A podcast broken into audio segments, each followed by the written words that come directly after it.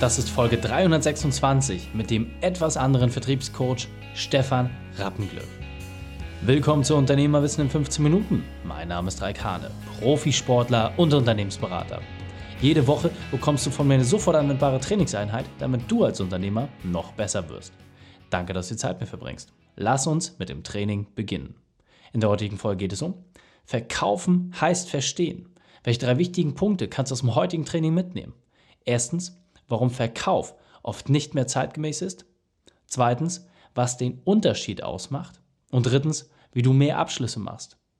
Wenn du jemanden kennst, der das Thema Verkauf vielleicht nochmal etwas anders beleuchtet haben sollte, dann zögere nicht und schicke ihm eine Nachricht. Der Link ist reikane.de slash 326. Bevor wir jetzt gleich in die Folge starten, habe ich noch eine persönliche Empfehlung für dich. Diesmal in eigener Sache.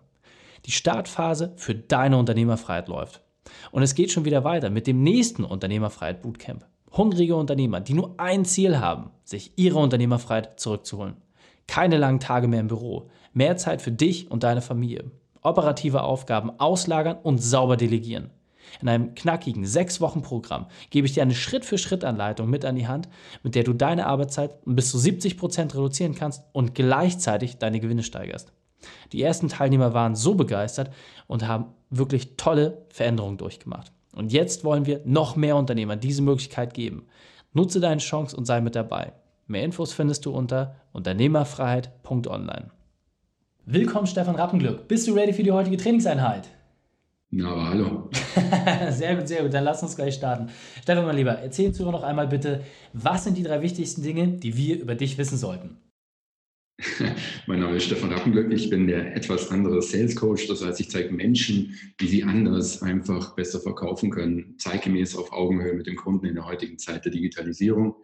Ähm, ich bin langfristig schon mittlerweile Verkäufer seit 25 Jahren, 16 Jahre aktiv verkauft und mittlerweile seit neun Jahren als Trainer, als Coach und als Speaker unterwegs und arbeite da mit äh, vielen großen Unternehmen, aber auch mit Mittelständlern, kleinen mittelständischen Unternehmen und äh, diversen selbstständigen Trainern und Coaches, die ich begleite in der Vertriebsstruktur. Ja, und privat bin ich Papa, bin äh, mit meiner Frau hier in der Nähe von München und mit meinem kleinen Sohn, der jetzt dann zwei Jahre alt wird. Da haben wir ja was gemeinsam und äh, ja, und lebe hier im wunderschönen Bayern. Sehr, sehr cool. Ja, als äh, Nordlicht äh, haben wir jetzt, glaube ich, auch die größt anzunehmende Entfernung voneinander.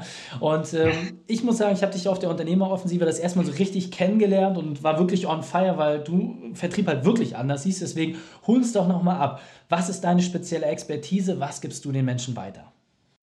Ja, wie ich es eingangs gesagt habe, ich mache ein paar Dinge halt einfach anders. Ich habe, wie ich sagte, 25 Jahre Vertrieb auf dem Buckel und ich habe in der Zeit halt festgestellt, dass Vertrieb sich trotz der schnellen Wandels des, der, der Digitalisierung nicht wirklich mitverwandelt hat. Das heißt, wir sind immer noch dabei, dass wir Binsenweisheiten und Phrasen aus teilweise Jahrhunderten alten äh, Über, Überlieferungen immer noch nutzen. Das heißt, wir reden immer noch von den gleichen Dingen. Wir denken immer noch, dass Einwandbehandlungen notwendig sind.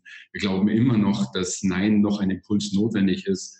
Und wir glauben immer noch, dass der Spatz in der Hand besser ist als die Taube auf dem Dach. Wir glauben immer noch, dass ähm, es immer besser ist, dass man den Kunden noch ein bisschen Druck aufmacht, aufbaut und dass man ihm Angst machen muss, sonst kauft er nicht. Und all diese Dinge, die haben sich für mich irgendwann nicht mehr stimmig angefühlt. Und dann habe ich irgendwann angefangen, vor knapp zehn Jahren daraus ein Trainingssystem zu entwickeln, wo ich gesagt habe, hey, let's make a sales revolution und lass uns Vertrieb doch mal komplett anders denken. Was wäre, wenn das alles gar nicht so stimmt? Was wäre, wenn wir einfach irgendwann einfach mal umdenken müssten und unsere Kunden wieder da begegnen, wo sie auch wirklich Spaß dabei haben, wo sie gerne in die Geschäfte gehen, wo sie nicht Angst haben müssen, dass ihre Mütter über den Tisch gezogen werden und wo wir alle einfach mal wieder Freude miteinander haben und nicht in einem Win-Lose, sondern in einem Win-Win denken. Ja. Absolut. Sehr, sehr cool. Und äh, du hast ja gerade gesagt, das hat sich auch über die Jahre entwickelt. Also du kommst ja auch aus einer Zeit, wo das Hard-Selling noch ähm, am, am Tagesordnung war. Und deswegen holst du mal so ein bisschen ab, auch aus deiner Vergangenheit heraus. Was war deine berufliche Weltmeisterschaft? Was war deine größte Herausforderung? Wie hast du diese überwunden? Naja gut, ich hatte ursprünglich eigentlich so gar nicht recht einen Plan gehabt, wo meine Reise hingehen sollte, wie so viele und habe alles Mögliche schon gemacht. Ich hatte ähm, Mitte der 90er Jahre, also ich bin jetzt bin Kind von 1975, ich hatte Mitte der 90er Jahre mein erstes Internetcafé aufgebaut. Wir haben einen Technikworkshop gehabt. Ich hatte eigentlich irgendwann mal Netzwerkadministrator machen wollen. Ich habe dann Fußball gespielt, ich habe diverse Sportarten gemacht und irgendwie alles Mögliche irgendwie, aber nie so wirklich gewusst, wo die Reise hingeht. Und während der Bundeswehr ähm, habe ich dann halt äh, den Vertrieb kennengelernt und Verkauf kennengelernt und da unglaublich viel Spaß dabei gehabt. Das war damals in der Finanzdienstleistungsbranche. Wir haben damals Investmentfonds an den Markt gebracht. Da gab es eigentlich nur Bausparer und Lebensversicherungen. Und äh, das war schon eine ganz spannende Zeit. Ne? Also, vor allem waren es Goldgräberzeiten, damals noch Bernie Kornfeld, die ganze ähm, als die ganzen Investment-Anlagefirmen sich entwickelt haben und alles groß geworden ist wie OVB, ABB, ABD und Tekes und wie sie alle geheißen haben, da war ich in einem von diesen Läden halt und hatte da meine eigene Struktur aufgebaut, bin an der Finanzdienstleistung gelandet und hatte da ziemlich viel Freude dabei. Und witzigerweise durch eine unbewusste Kompetenz, also tatsächlich nie wirklich gewusst, warum ich gut war, doch relativ schnell äh, verschiedene Positionen übersprungen, hatte dann fast 1,8 Millionen Umsatz schon gemacht im dritten Monat, hatte dann meine erste Repräsentanz geleitet und dann irgendwo an den Punkten war es dann so, dass wir uns ein bisschen übernommen haben. Ne? Was kostet die Welt? Ja. Was ist alles möglich? Und das kennen viele. Ne? Also gerade so zu der Zeit, wo du noch nicht das Mindset tatsächlich dafür aufgebaut hast, so viel Geld zu verdienen und tatsächlich etwas tust, was du noch gar nicht wirklich verdient hast. Nämlich so viel Geld zu verdienen, ohne dass da irgendeine Grundlage dahinter ist, die das rechtfertigt. Ja. Ja, unternehmerische Qualitäten wäre da so ein Stichpunkt und so weiter und so fort. Und ähm, hat es auch nicht weit gefehlt, dass dann aus Kollegen, die, die früher sich Pizza ins, äh, ins Office haben liefern lassen und nächtelang durchgearbeitet wurden, da wurde dann plötzlich gegenseitig die Augen ausgekratzt, man hat sich gegenseitig die Mitarbeiter abgeworben, dann kam noch die Asienkrise dazu, während wir unser ganzes Geld in Aktien gesteckt haben, Süd äh, Südostasienfonds und so weiter. Und plötzlich wurde aus all dem Geld, was wir hatten, einfach nur noch Schulden, mehrere Bürokosten an der Backe, ja, und dann stand ich am Schluss da mit ein äh, paar 10.000 Euro Schulden und äh, wusste dann nicht mehr, wie mir geschieht. Also ein ziemlich harter Wind, der mir da reingepfiffen hatte. Und ich habe dann halt echt auch überlegt, so was, was machst du eigentlich falsch in deinem Leben. Ne? Das hat dann auch eine Weile gedauert und so nach dem Wundenlecken habe ich dann angefangen, einfach wieder zu überlegen, so was hat mich eigentlich dahin gebracht. Ne?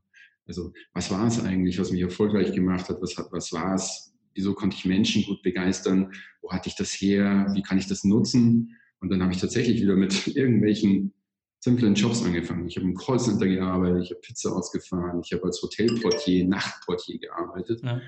Ähm, und, und währenddessen mit dem Geld dann versucht, wieder mein Unternehmen aufzubauen. Und ähm, das gelang mir dann halbwegs gut, aber währenddessen bin ich dann bei BMW gelandet als Angestellter ja. und äh, hatte dann da meine unternehmerischen Fähigkeiten eingesetzt. Und das hat halt relativ schnell dazu geführt, dass ich dann wieder Teamleiter, ähm, Vertriebsleiter und so weiter dann eben wurde und dann in vielen, vielen anderen Firmen dann eben genau das auch wieder anwenden konnte. Aber ja. War eine knackige Zeit, also was das jetzt so Zeit Vor allem hat es ja auch im Ende dazu geführt, dass du jetzt auch wieder unternehmerisch tätig bist. Und was ich vor allem ganz spannend finde, diese, diese Andersartigkeit, ja, das hat sich ja bei dir entwickelt. Und ähm, gerade im Vorgespräch hattest du ja auch gesagt, so als ich gesagt Mensch, was ist denn so bei dir ein Werkzeug, was man den kennen sollte? Dass du sagst, Smalltalk ist eines der wichtigsten Werkzeuge, was man im Hauptraum verkauft. Jetzt lass uns mal so ein bisschen auf die Tube drücken. Was heißt das genau? Das heißt, was kann ich im Smalltalk erreichen? Warum ist Smalltalk heutzutage wichtiger denn je? Naja, schau, die meisten Menschen, die im Vertrieb sind, die sehen Smalltalk als notwendiges Übel. Da kommst du rein und sagst halt einfach Unwetter, ja, schlecht und was war sonst so und Fußball. Und das sind dann so die Themen, die dann irgendwo in den Raum reingeschmissen werden, einfach in der Hoffnung, dass man so ein Stück weit irgendeinen Beziehungsaufbau macht. Zumindest wurde einem das ja lange gesagt. Und dementsprechend war da nicht wirklich eine Tiefe drin. Na, während der wenn du zum Kunden sagst, wie geht's Ihnen? Und der sagt, geht so, sagst du dann, ja, mir geht's auch super und alles wunderbar. Das heißt also, wir bauen keine Tiefe auf. Wir haben überhaupt dieses Tool nie so richtig verstanden. Und bei mir geht's halt einfach schon relativ früh los. Einmal am Telefon, wenn ich den Termin mache, aber natürlich auch schon in den ersten Minuten, wenn ich mit der Tür reinkomme. Das sehe ich, wo, womit beschäftigt er sich? Was ist ihm wichtig? Welche Bilder stehen rum? Welche Themen könnten für ihn interessant sein? Und wir unterhalten uns darüber halt auch. Aber das in einer Tiefe, wo ich echtes Interesse zeige und da währenddessen schon mehr Kaufmotive raushöre als jeder andere, der eine Kauf äh, in, in, in, die Bedarfsermittlung erst anfängt, sich für den Kunden zu interessieren. Weil da hast du halt einfach schon eine ganz, ganz wichtige Phase verpasst. Also wie wenn du einen Sprint machst und denkst, so die ersten 40 Meter laufe ich einfach mal schön langsam an. Das funktioniert halt nicht. Ja. Absolut. Und das finde ich auch äh, gerade so genial bei dir. Man merkt halt einfach, dass der Mensch auch wirklich im Fokus steht. Und deswegen, wie kann ich denn das jetzt so als mittelständischer Unternehmer umsetzen? Ja, gerade du hattest gesagt, du hattest einen Kieferorthopäden bei dir, der jetzt äh, sehr teure äh, Praktiken dort verkaufen muss, gerade hochwertige Zahnspangen, ähm, so, wo es halt auch mal schnell in den fünfstelligen Bereich geht. Was kann der denn jetzt machen? Also gerade wenn jemand noch nie was mit Verkauf zu tun hatte, was denkst du, ist ein guter Weg, um diesen Bereich Smalltalk auch wirklich zu punkten?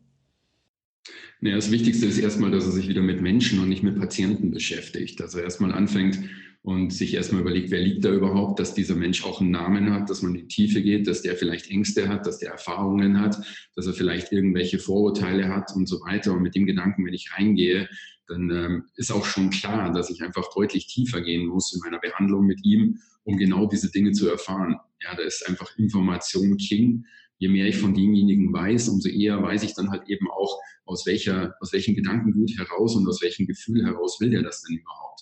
Ja, ist er vielleicht sein, ganze, sein ganzes Leben über gehänselt worden? Ähm, mag er vielleicht seine Zähne nicht zeigen? Ist es vielleicht so, dass er in einem halben Jahr heiratet und dementsprechend halt gerne ein schönes äh, Gebiss haben möchte?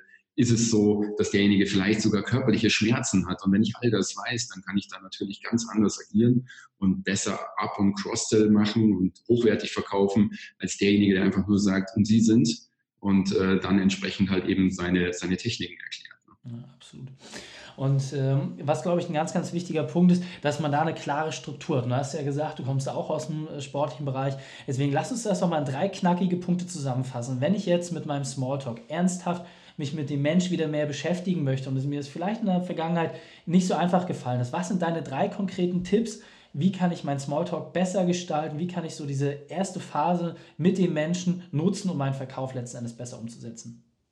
Also das Wichtigste ist erstmal, dass dein Kunde ein weißes Blatt für dich ist. Also geh nicht mit irgendwelchen Vorurteilen und Vorkenntnissen rein und steck deinen Kunden in eine Schublade rein. Das wurde zwar lange Zeit immer anders gemacht mit verschiedenen Kundentypen und Farben und so weiter, aber geh da einfach mal rein und stell dir einfach vor, dein Kunde ist ein weißes Blatt und lass ihn das Ding füllen. Das zweite ist, wenn dein Kunde antwortet, dann ist das, dann hat das Relevanz, dann hat das Bedeutung für ihn. Dann zeige ihm auch die Wertschätzung. Erstens, dass du zuhörst und zweitens auch, dass du nachfragst, also dich wirklich interessierst dafür und nicht schon mit den Füßen scharst, um deine Geschichte zu erzählen. Dir muss immer bewusst sein, das, was du erzählst, das weißt du schon und das hilft dir bei weitem nicht, um zusätzliche Informationen aufzubauen. Und das Dritte ist tatsächlich, du musst nicht gleich immer wie so ein räudiger Hund draufhüpfen auf jede Information, die du jetzt von deinem Kunden hast. Das heißt also, nur weil er jetzt sagt, ähm, ja, da habe ich schlechte Erfahrungen im Vorfeld gemacht mit XY und so weiter, dann heißt es das nicht, dass du jetzt sagen musst, dass du besser bist, ja, weil das äh, wäre genauso komisch, wie wenn eine Frau sagt, Männer sind untreu und du sagst du nicht. Ja, das funktioniert. ja, also an der Stelle, ähm, geh einfach mal davon aus, die haben ihr Modell der Welt und die haben was erlebt. Hör dir das einfach mal an, merk dir das und in dem Moment, wo es dann auch wirklich relevant ist, kannst du das dann gerne zu deinen Gunsten nutzen. Ja, sehr, sehr cool. Wir sind doch schon auf der Zielgeraden Stefan. Deswegen lass uns das Interview mit deinem Spezialtipp für die Unternehmerwissen-Community beenden. Den besten Weg, mit dem wir mit dir in Kontakt treten können. Und dann verabschieden wir uns. Auf jeden Fall, sehr gerne. Also wenn du mit mir in Kontakt treten willst, wenn du mal Verkauf von einer komplett anderen Seite und auch mal einen Perspektivenwechsel darin sehen willst, dann folg mir doch gerne auf Instagram unter salescoach-stefan.rappenglück. Schau auf Facebook, da findest du mich auch mit meinem Namen und folge mir gerne. Ähm, du kannst dich auch gerne kostenlos über meine Seite www.stefanrappenglück.de für unseren Sales Hackers Newsletter anmelden oder dich gleich kostenlos bei meiner Sales University anmelden und da habe ich sogar schon ein paar Videos für dich hinterlegt. Sehr, sehr cool. Ja, verlinken wir auch alles entsprechend in den Shownotes, damit ihr es dort noch einfacher habt. Stefan, vielen, vielen Dank für deine Zeit und deine Erfahrung. Ich freue mich aufs nächste Gespräch mit dir. Danke, hat mich gefreut. Die Shownotes dieser Folge findest du unter reikane.de slash 326. Alle Links und Inhalte habe ich dort zum Nachlesen noch einmal aufbereitet. Du fühlst dich als Unternehmer überfordert? Du willst wieder mehr Freiheit spüren? Dann gehe auf unternehmerfreiheit.online. Dir hat die Folge gefallen? Du konntest sofort etwas umsetzen? Grandios! Dann sei ein Held für jemanden und teile diese Folge mit ihm. Geh einfach auf den Link reikane.de slash podcast oder folge mir bei Facebook oder Instagram, um von dort aus die Inhalte ganz leicht mit deinen Freunden zu teilen. Denn ich bin hier, um dich als Unternehmer noch besser zu machen. Danke, dass du Zeit mit uns verbracht hast. Das Training ist jetzt vorbei. Jetzt liegt es an dir. Und damit viel Spaß bei der Umsetzung.